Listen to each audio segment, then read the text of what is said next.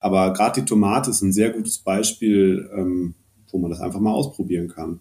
Und, und der Salat ist zum Beispiel ein Lichtkeimer, der auch wunderbar dunkel keimt.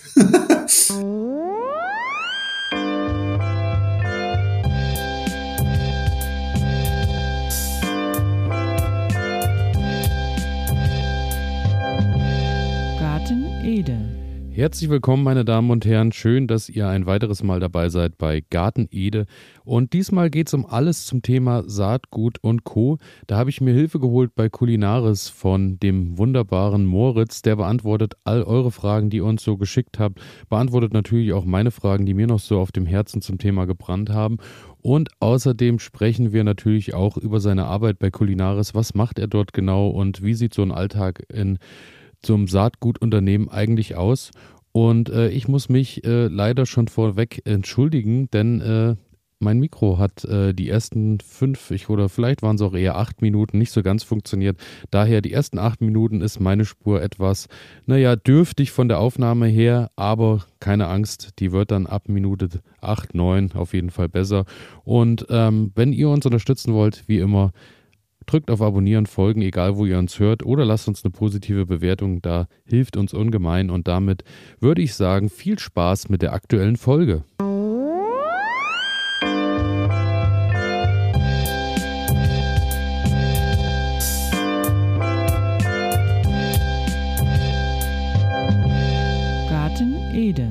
So, und jetzt ist der Moritz zu mir geschaltet. Moritz, kannst du mich hören? Wir sind ja leider nur online zueinander geschaltet, haben äh, persönlich den Kontakt heute nicht gefunden, aber die Technik macht es möglich, dass wir zwei uns trotzdem gegenüber sitzen. Und äh, ich hoffe, du hörst mich und ich hoffe, es geht dir gut. Ich kann dich wunderbar hören und äh, bin erfreulicherweise auch gegen den allgemeinen Trend mittlerweile wieder gesund. Das freut mich zu hören, auf jeden Fall. Und äh, ich glaube, so wie das aussieht, äh, sitzt du gerade wahrscheinlich auch an deinem Arbeitsplatz, beziehungsweise am Teil deines Arbeitsplatzes, denn du bist, glaube ich, bei euch im Büro gerade bei Kulinaris, ne? Ja, ganz genau. Also das ist jetzt wieder mein Arbeitsplatz. Wir hatten ja eine sehr lange Saison, äh, aber jetzt ist es auch bei uns einfach nass, kalt und matschig. Gerade eigentlich vor allem eher matschig und gar nicht mehr so kalt, aber Genau, und heute ist tatsächlich mein letzter Arbeitstag und das Gespräch mit dir vielleicht meine vorletzte Handlung, bevor es dann in die Winter- oder Weihnachtspause geht. Bevor es in die großen Ferien geht und äh, wann äh, startet ihr dann im Januar wieder? Ähm? Ja, tatsächlich haben wir dieses Jahr die gesamten niedersächsischen Schulferien, die gehen bis zum 6. Januar, haben wir uns auch selber als freie Zeit genommen. Wir hatten eine sehr anstrengende Saison, die eben wirklich, wir haben bis in Dezember herein, haben wir noch Saatgut aufbereitet. Also wir haben tatsächlich heute den letzten Kompost auf den Acker zurückgebracht. Okay. So spät waren wir noch nie.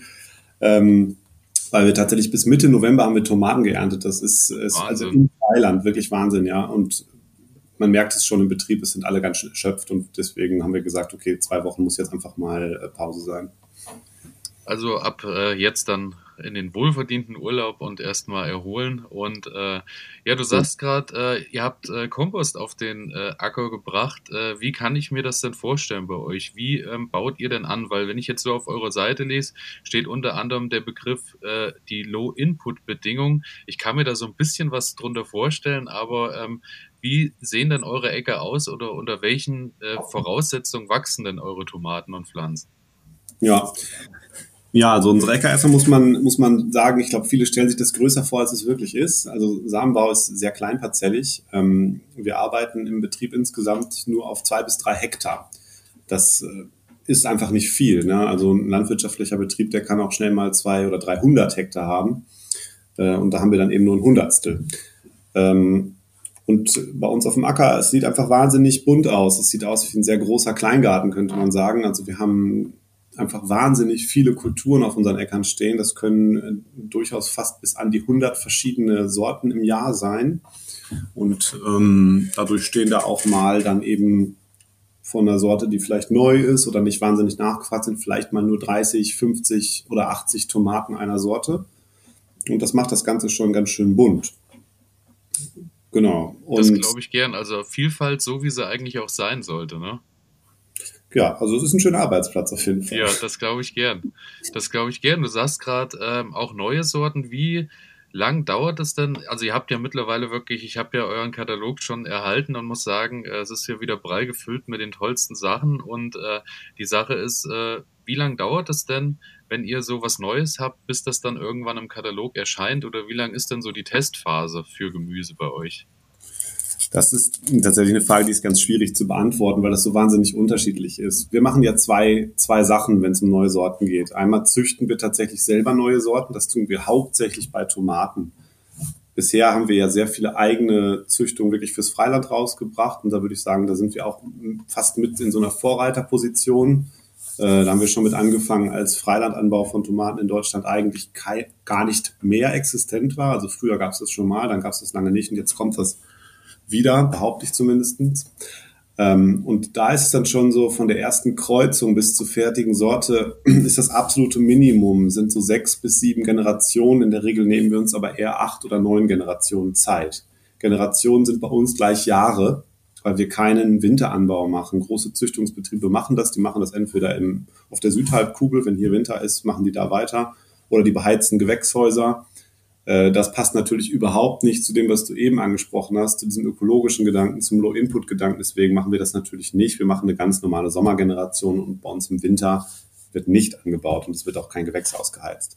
Das heißt, eine neue Tomatensorte kann man schon sagen, neun Jahre ist fast normal. Das dauert sehr, sehr lange. Wahnsinn. Das habe ich nicht gedacht. Ich dachte jetzt, das ist so zwei, drei Jahre, hat sich bewährt und äh, ist dann soweit, aber neun Jahre ist natürlich schon eine lange Zeit. Okay, genau, also. Viel, viel, verändert haben, bis so eine Sorte dann mal fertig ist. Vielleicht passt die dann schon gar nicht mehr ins ja. Bild. Okay, aber ja. heißt natürlich für mich auch äh, als Nutzer eures Saatguts, äh, dass ihr alles das, was ihr macht, äh, auch so macht, wie ich es dann zu Hause am Ende auch im Garten stehen habe, ohne dass, wie du jetzt schon sagst, es irgendwo im beheizten Gewächshaus gewachsen ist oder auf, einer andre, auf einem anderen Kontinent eben äh, hochgepusht wurde, dort wunderbar funktioniert und am Ende bei mir im Garten aber nicht so gedeiht. Also das klingt ja so, als äh, bin ich dann natürlich genau richtig, indem ich sage, meine eure Pflanzen haben oder eure, euer Saatgut benötigt genau die Bedingungen, die ich auch im Kleingarten-Hobbybereich eben zur Verfügung habe. Das ist zumindest das, was wir hoffen und versuchen zu erreichen, genau. Und, genau, da was ich noch, noch kurz ergänzen wollte, das ist ja nur der eine Teil, was wir dann natürlich machen und das ist auch die Mehrheit unserer Sorten. Das ist ähm, eigentlich im weitesten Sinne, man kann sagen, historisches Material, Material, was es irgendwie schon gibt, ähm, was aber nicht mehr angebaut ist oder vielleicht auch nicht mehr sortenrein ist. Das heißt, wir machen ja Sichtungen einfach von ganz viel Material, was noch in irgendeiner privaten Erhaltungszucht oder auch in, in einer eben staatlichen Einrichtung, in irgendwelchen, ja, teilweise holen wir auch einfach Sachen aus dem Ausland, die hier nicht angeboten werden sind, die nicht ökologisch verfügbar sind. Das vergleichen wir einfach und dann sagen wir teilweise, oh, die Sorte ähm, wird so gar nicht mehr angeboten, hat aber jetzt im heutigen Klima bei uns am Standort oder wir haben manchmal auch an zwei oder drei Standorte, hat gute Erträge, ist lecker, ist gesund, funktioniert einfach eben in unseren Anbaubedingungen. Das heißt in der Regel extensiv, in der Regel Freiland. Ähm, und dann kann es sein, dass wir sagen, okay, diese Sorte, die nehmen wir einfach ins Sortiment. Und dann haben wir die ja erstmal nicht neu gezüchtet, die ist schon da. Und wir bieten sie nur wieder an. Und das kann sein, wenn wir ganz viel Glück haben, wir kriegen sauberes Material, wir sichten die ein Jahr, ähm, sagen direkt, die ist super und können sie schon im zweiten Jahr vermehren. Das wäre so der Idealfall. Dann kann auch mal nach schon nur zwei Jahren Arbeit kann schon was neu im Sortiment sein. Der Normalfall ist eher, wir, wir sichten das ein Jahr, vergleichen es im zweiten Jahr nochmal in so einer Art Top- oder Spitzengruppe, entscheiden dann, was ins Sortiment kommt. Dann wären es drei Jahre und dann auch gar nicht so selten wären die ersten beiden Jahre genau gleich, nur dass sich dabei oft zeigt, die Sorte ist eben alt, ist, ist genetisch eingeengt und das heißt, eine Sorte ist vielleicht nicht mehr sauber. Es hat sich mal was eingekreuzt, ähm, die Erträge sind irgendwie nicht homogen, was auch immer. Und dann wiederum könnte es sein, dass wir noch ein oder zwei Jahre arbeiten müssen. Das ist dann auch wieder sehr von der Kultur abhängig, um die wieder so homogen und sauber zu kriegen, dass wir sagen, jetzt ist die Sorte so, dass wir die anbieten können deswegen sage ich, das ist schwer zu beantworten, ne? weil das geht dann wirklich von zwischen zwei bis neun Jahren ist da eigentlich alles denkbar, wie lange dauert es, eine neue Sorte anzubieten. Was wir gar nicht machen eigentlich, ist tatsächlich einfach zu sagen, oh, ich habe ein schönes Foto von einer Sorte gesehen, ich vermehre die jetzt. Also was bei uns im Sortiment ist, das haben wir auch vorher getestet und für gut befunden. Das ist ein bisschen das, was wir uns auf die Fahne geschrieben haben. Wir bieten nicht einfach irgendwas an, sondern wir bieten das an, wo wir sagen, ja, das lohnt sich irgendwie in mindestens im deutschen, mitteldeutschen Klima anzubauen.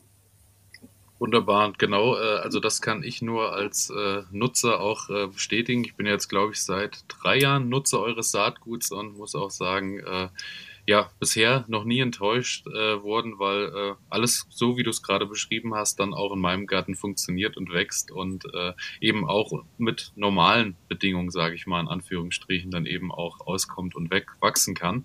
Aber ähm, lass uns noch mal kurz darauf zurückkommen. Du sagtest gerade, äh, die längere Zeit ist dann, wenn ihr anfangt und äh, so ein bisschen auch schaut, dass ihr vielleicht neue Sorten dann, äh, dann kreuzt oder macht. Ist das dann auch der Begriff, kommen wir da in den Open Source Saatgutbereich? Ist das das, was äh, der Name aussagt? Weil das ist auch ein Begriff, den man bei euch immer mal wieder auf der Website lesen kann. Da würde ich tatsächlich sagen, das eine hat mit dem anderen erstmal nur ganz wenig zu tun. Der Open Source Gedanke, den kennt man ja tatsächlich eigentlich aus dem IT-Bereich. Äh, dass jemand, dass verschiedene Programmierer ein Programm zusammenbasteln und sagen, ja, wir machen das und jeder kann das nutzen, jeder kann daran weiterarbeiten. Beispielsweise Open Office. Und genauso funktioniert die Open Source Saatgutlizenz eigentlich auch. Das heißt, ähm, wir haben uns die nicht ausgedacht, wir haben das nicht gemacht, sondern wir machen da ja auch nur mit, muss man tatsächlich sagen. Äh, und das ist vor ein paar Jahren aufgekommen. Und da haben wir einfach gesagt, ja, das ist eine super Idee. Äh, und deswegen haben wir drei Sorten von uns einfach unter diese Lizenz gestellt. Und das bedeutet letztlich, ja, wir haben die Sorte gezüchtet. Das ist so.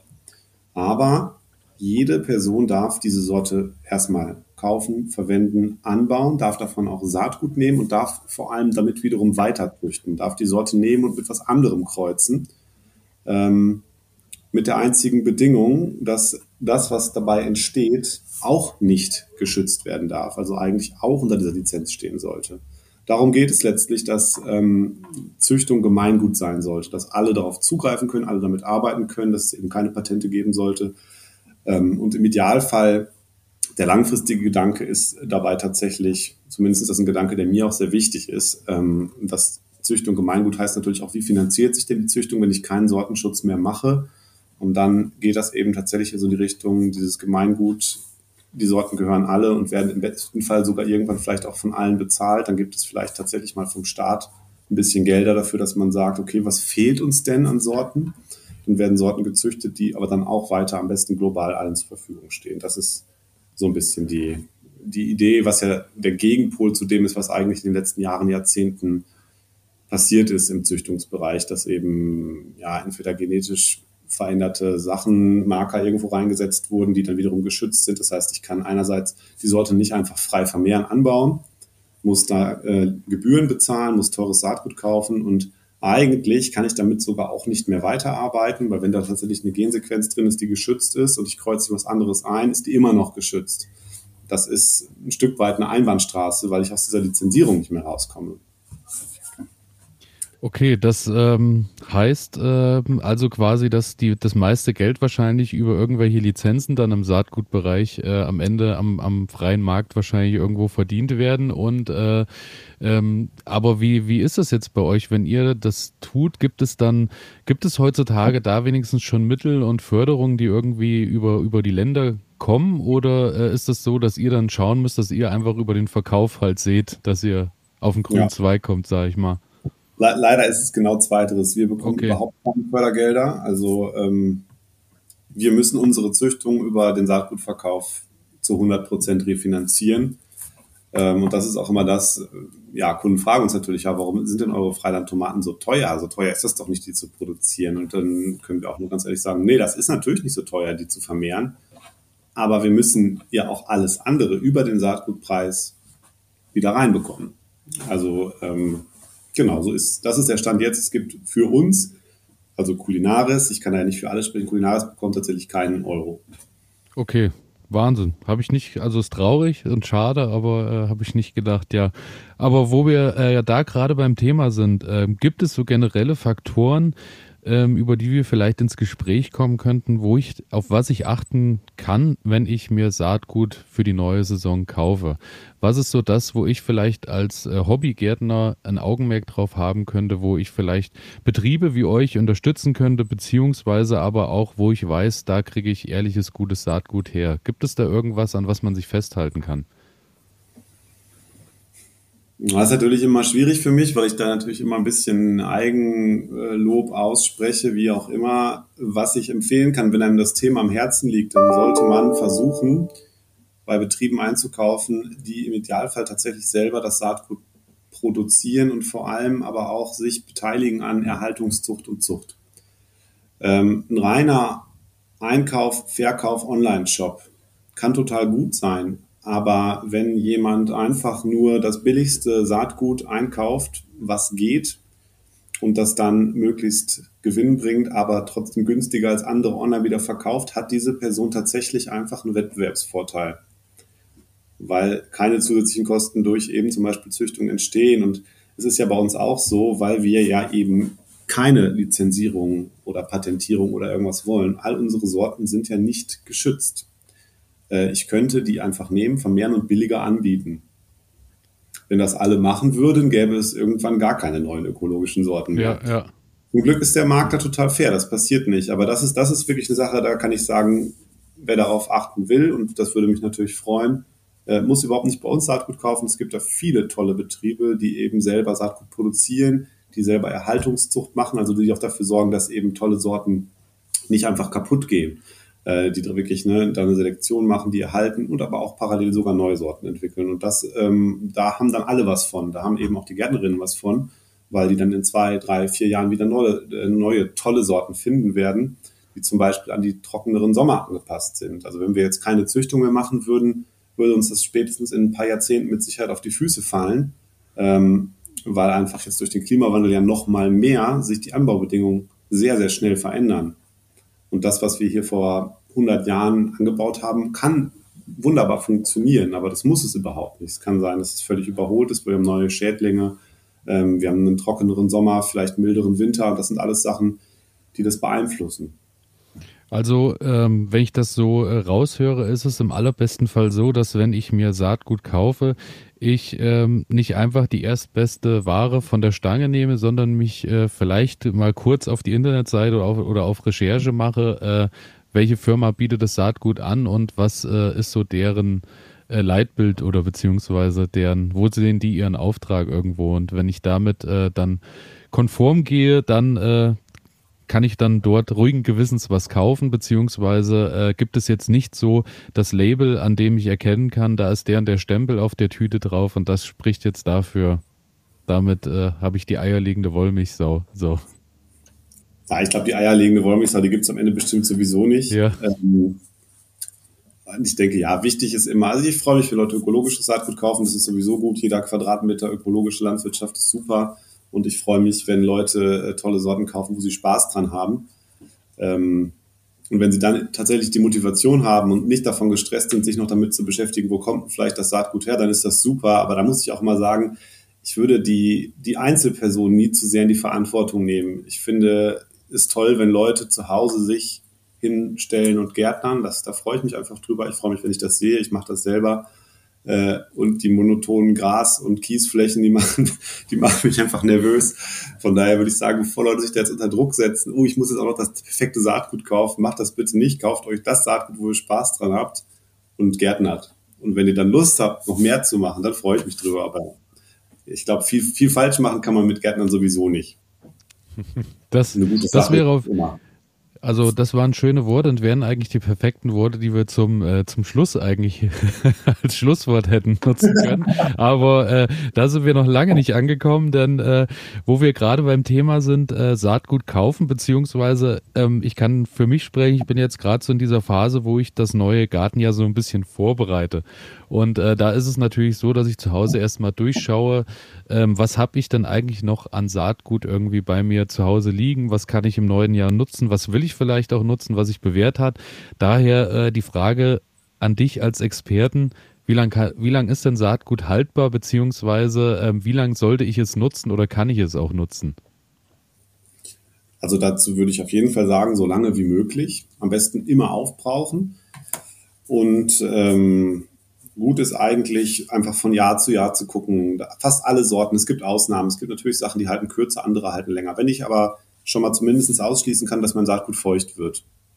Im schlimmsten Fall reicht da leider auch mal hohe Luftfeuchtigkeit. Aber wenn ich das zum Beispiel in eine zu Dose tue, noch irgendwas reintue, was vielleicht ein bisschen Feuchtigkeit aufnimmt und das in einem Raum lagere, wo es klarerweise im Sommer nicht 40 Grad wird und im Winter vielleicht nicht minus 10, dann ist das schon ziemlich gut. Also das Schlimmste ist wirklich Feuchtigkeit, Temperaturschwankungen sind nicht toll, machen das aber auch nicht wirklich schnell kaputt. Also fast immer ist Saatgut einfach sehr, sehr lange haltbar. Und wenn ich schon merke, okay, äh, dieses Jahr hat es sehr, sehr schlecht gekeimt und ich habe noch viel Saatgut, vielleicht schreibe ich mir auf die Tüte drauf, dreifache Menge aussäen und mache es dann im nächsten Jahr alle. Aber die Keimfähigkeit, bis die wirklich mal auf 0% ist, das ist, das passiert fast nie. Also eigentlich verwenden kann man es fast immer wenn man es mehrere Jahre verwendet, ist es, glaube ich, gut darauf zu achten, sich das zu merken, also irgendwie zu notieren, wenn es schlecht gekeimt ist, dass ich im nächsten Jahr nicht dann denke, ich will zehn Tomaten haben, sehe zwölf Korn aus und dann keinen zwei, dann ärgere ich mich tierisch, weil mein Saatgut vielleicht eben nicht mehr so gut war. Wenn ich aber noch ausreichend Saatgut habe, dann sehe ich eben die doppelte oder dreifache Menge aus und ja, warum soll ich es wegwerfen und Neues kaufen? Ne? Das brauche ich eigentlich nicht machen.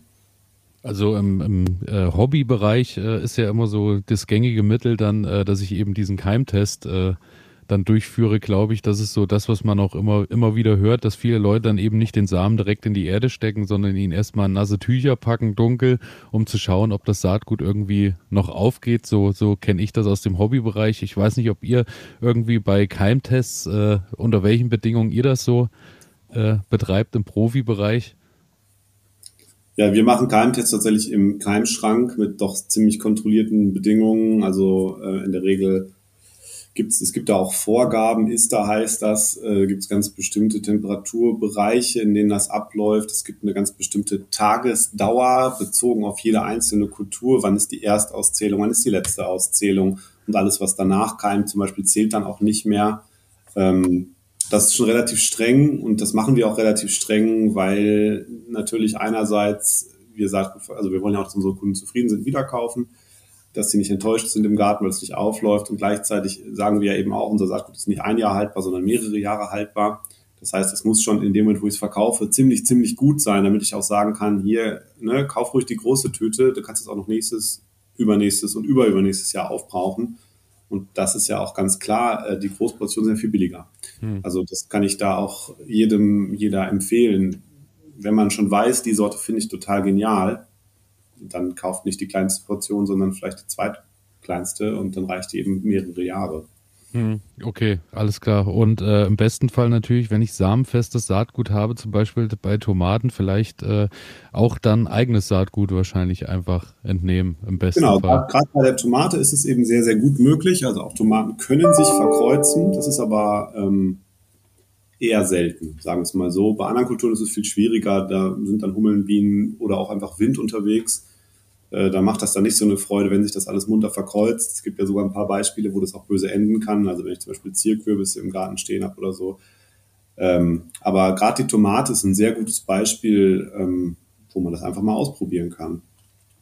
Ja, ich denke auch. Also daher, äh, da auch einfach sich ausprobieren und schauen und äh, sollte am Ende irgendwas schiefgehen oder nicht äh, so funktionieren, wie man möchte, kann man ja dann auch immer noch nach wie vor äh, sich das Tütchen äh, dann kaufen, bestellen, wie auch immer. Und ähm, ja, du hast gerade den Keimschrank erwähnt. Ähm, Thema Keim habe ich auch noch mal eine Frage. Hast du äh, so irgendwie eine Regel für was es gibt ja, wir, wir sind ja gerade im Keim bei den Keimern äh, bei Licht- und Dunkelkeimern. Hast ja. du irgendwie, ähm, gibt es eine Regel für, woran erkenne ich ein Licht- und einen Dunkelkeimer, außer dass ich natürlich äh, das nachlesen kann? Also ich habe immer so für mich so die, die kleine Regel mit, je kleiner das Saatgut, desto mehr Licht braucht es eigentlich beim Keimen. So gerade im Thema Salat, wenn wir so die ganz kleinen Samen haben, die werden ja dann meistens eher nur auf die Erde gestreut und angedrückt und äh, zum Beispiel Tomaten, Chili, größeres Saatgut drücke ich in die Erde. Oder gibt es da noch irgendwas, woran man sich halten kann? Das ist, das ist total, total lustig, dass du das heute ansprichst, weil wir, wir gestern hier saßen wir mit ein paar Leuten zusammen und haben auch über dieses Thema gesprochen, Lichtkeimer, Dunkelkeimer und ähm, ja, das ist alles sehr diffus. Du hast jetzt zum Beispiel Salat gesagt, Salat ist ein Lichtkeimer, das ist völlig richtig. wir säen Salat immer als Dunkelkeimer aus. Wir decken den einfach mit Erde ab, weil er dann nicht austrocknet. Und der Salat ist zum Beispiel ein Lichtkeimer, der auch wunderbar dunkel keimt. Okay. ja. Ähm, auf der anderen Seite hatten wir es jetzt, das Basilikum äh, hat überhaupt keine Schwierigkeiten bei uns gemacht in der Anzucht und jetzt im Keimschrank, da ist die Beleuchtung nicht so ideal, da ist das erst nicht aufgelaufen. Und dann haben wir erst irgendwann erkannt, der Basilikum braucht wirklich mehr Licht äh, und plötzlich waren die Keimfähigkeiten super. Ähm, also ich persönlich, ich weiß es nicht, ich erkenne das nicht am Saatgut und ich mache da auch Fehler. Also es gibt ganz viele Lichtkeimer, die, die brauchen im Endeffekt relativ wenig Licht und es ist ja auch dann gut zu wissen, finde ich, weil es leichter ist, Dunkelkeimer auszusäen, weil dieses nur abdecken, dann trocknet man Saatgut einfach sehr, sehr leicht aus. Ähm, also ich kann es dir nicht sagen. Leider. Okay, also die eine Faustregel gibt es nicht, sondern am besten, im besten Nachlesen. Fall sich immer äh, belesen und nachschauen, was dann. Genau, ich denke, da ist es einfach gut, ein, ein Gartenbuch, dem man vertraut, zu Hause zu haben. Man kann es natürlich auch online nachgucken, aber es geht manchmal dann tatsächlich doch auf die altmodische Art sehr schnell. Wenn man dann schon weiß, wie ist die Seite zu jeder Kultur aufgebaut, dann gucke ich ja mal rein, steht da Lichtkeimer, ähm, dann sollte man das beachten. Und vielleicht hat man dann schon mal zum Beispiel bei Salaten irgendwie mitbekommen, ja, so streng ist das bei Salaten nicht. Die keimen auch gut, wenn ich ein paar Millimeter Erde drauf mache. Das macht mir das Leben leichter. Und ansonsten die meisten Lichtkeimer, ja, wenn man die zu dick abdeckt, dann wird das eben nichts. Also im besten Fall, wie du es auch vorhin schon erwähnt hast, einfach sich auch ausprobieren, beziehungsweise äh, es nicht verkomplizieren, sondern einfach äh, für sich den Weg finden und am besten Fall, wie beim Salat, äh, funktioniert beides und man findet dann seinen Weg, wie es halt nicht austrocknet oder und, und er trotzdem noch gut keimt. Ähm, und äh, in der zweiten Folge, die äh, am Freitag erscheint, gehen wir dann noch mal ein bisschen mehr ins Detail zu Sorten und Co. und wann ihr startet und wie ihr alles startet. Aber eine Frage habe ich noch, die so ein bisschen, äh, die brennt mir auf der Seele, weil das ein Problem ist, was jetzt äh, bei mir gerade auch wieder aufploppt. Habt ihr Probleme mit Wühlmäusen auf euren Äckern? Ja, tatsächlich, Wühlmäuse äh, habe ich noch nie so schlimm erlebt wie 2022. Das ist so. Ähm, ich weiß nicht, woran das liegt. Ich vermute, dass der letzte sehr, sehr, sehr milde Winter da eine gewisse Rolle spielt. Und im ökologischen Bereich ist es bei uns ganz klar so, gegen Wühlmäuse können wir ganz, ganz wenig machen. Ähm, es gibt Wühlmausfallen, die dürften wir auch im ökologischen Bereich einsetzen. Da gibt es aber massive Beobachtungen, dass man damit auch Maulwürfe fängt. Das kann ich deswegen niemandem empfehlen und werde das auch selber nicht tun. Ja, dann gibt es Wühlmauspieper, damit kann man die Wühlmaus 200 Meter weiter jagen. Äh, ja, dann kann man sich natürlich noch theoretisch eine Katze halten. Da muss man aber in Kauf nehmen, dass sie auch Singvögel frisst. Also ich weiß tatsächlich nicht, was man, ähm, also es ist schwierig. Bodenbearbeitung hilft natürlich ein bisschen. Ansonsten Förderung von natürlichen Feinden ist vielleicht noch das, was man am realistischsten machen kann, aber die Wühlmaus ist, äh, der geht es im Moment scheinbar sehr, sehr gut. Ja, also ich äh, muss ich auch sagen, im letzten Jahr ähm, wirklich auch Probleme wie noch nie gehabt und das, was mir gerade ein bisschen Sorgen macht, jetzt so über die die äh, Wintertage ist, äh, die Wühlmaushügel werden nicht weniger. Es ist ja. gerade aktuell eher noch mehr als äh, über den Sommer schon. Und ähm, bei mir war so das Schöne, ich habe ja dieses Jahr dann meinen Folientunnel in den Garten gestellt und hatte da äh, die, die Honigmelonen drin. Und äh, dadurch, dass sie dann so süß gerochen haben, hat das anscheinend nicht nur mir gefallen, sondern auch den Wühlmäusen, weil ähm, dann die gute Hälfte der Melonen äh, regelmäßig auch zur Hälfte schon mal angenagt waren und äh, die Maus, ja. glaube ich, auch ihren Spaß daran hatte. Ja, das kenne ich sehr gut. Umso süßer das Gemüse, umso schneller ist es. Weg. Ja, ja. Also äh, hast du leider auch nicht äh, den großen Tipp für mich, mit dem ich äh, das Problem erstmal loswerde. Also den, den großen Tipp habe ich da leider auch nicht. Okay, aber dann ist es wahrscheinlich so, wie es in der Natur ist. Äh, dann muss man sich irgendwie arrangieren und miteinander irgendwie einen Weg ja. finden zu leben. Und ja, und das Gute ist ja einerseits, in der Regel wird es nicht immer, immer, immer schlimmer, sondern irgendwann kommt auch mal wieder eine Bedingung, die der Wühlmaus schadet. Ich das andere ist alles schwierig. Ich kann natürlich meinen Garten so gestalten, dass er der Wühlmaus weniger gefällt, aber damit mache ich natürlich meinen Garten auch strukturärmer. Und dann ist wieder die Frage, ja, will ich das denn? Dann gibt es natürlich auch mehr oder weniger ökologische Gifte, die ich im Hausgartenbereich einsetzen kann. Das muss natürlich, ja, das ist auch eine Entscheidung, die muss ich dann treffen. Will ich das zu Hause machen oder will ich das nicht? Ähm, und genauso ist es mit der Wühlmausfalle und mit dem Wühlmauspieper. Das sind so die gängigen Mittel. Und dann gibt es noch ein paar ein bisschen fiesere Sachen, die würde ich jetzt gar nicht erwähnen wollen. Ja, das denke ich auch. Ich glaube, das sind Dinge, die für uns beide nicht in Frage kommen. Und ähm, ja, dafür, äh, damit würde ich sagen, äh, würde ich äh, die erste Folge hier äh, beenden und ähm, wir hören uns dann am Freitag wieder und sprechen uns und äh, dann wird es äh, noch ein bisschen ins Detail gehen mit den Sorten, was so äh, deine, deine großen Trends für 23 sind, würde man jetzt wahrscheinlich bei Pro7 TAF sagen. Der Trendsetter Moritz gibt uns äh, sein Wissen weiter. Und äh, ich freue mich drauf und äh, freue mich natürlich auch, wenn ihr wieder einschaltet. Wir hören uns am Freitag. Moritz, bis Freitag. Bis dann. Mach's gut. Bis dahin. Tschüss.